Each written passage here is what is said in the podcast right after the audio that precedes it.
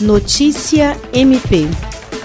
O Ministério Público do Estado do Acre, com a atuação do promotor de justiça Teutônio Rodrigues Soares, obteve na última terça-feira, 13 de outubro, a condenação perante a segunda vara do Tribunal do Júri da Comarca e Auditoria Militar da Comarca de Rio Branco de quatro acusados de participação na morte do jovem Antônio Abílio Cordeiro da Silva. O crime ocorreu em agosto de 2017, no bairro São Francisco, em Senador Guilmar. Em razão do envolvimento dos acusados com a organização criminosa, o julgamento foi desaforado, ocorrendo em Rio Branco. Na denúncia, o MPAC anexou uma carta cujo conteúdo demonstra que a vítima foi avisada por outro presidiário que sua morte havia sido decretada. Moisés de Freitas foi condenado a 33 anos e 8 meses de prisão. Jamerson Xavier há 28 anos e 11 meses, Orleilson do Nascimento, há 27 anos e 3 meses, e Eduardo do Vale, há 19 anos e 4 meses, todas em regime inicialmente fechado. A pedido do MPAC,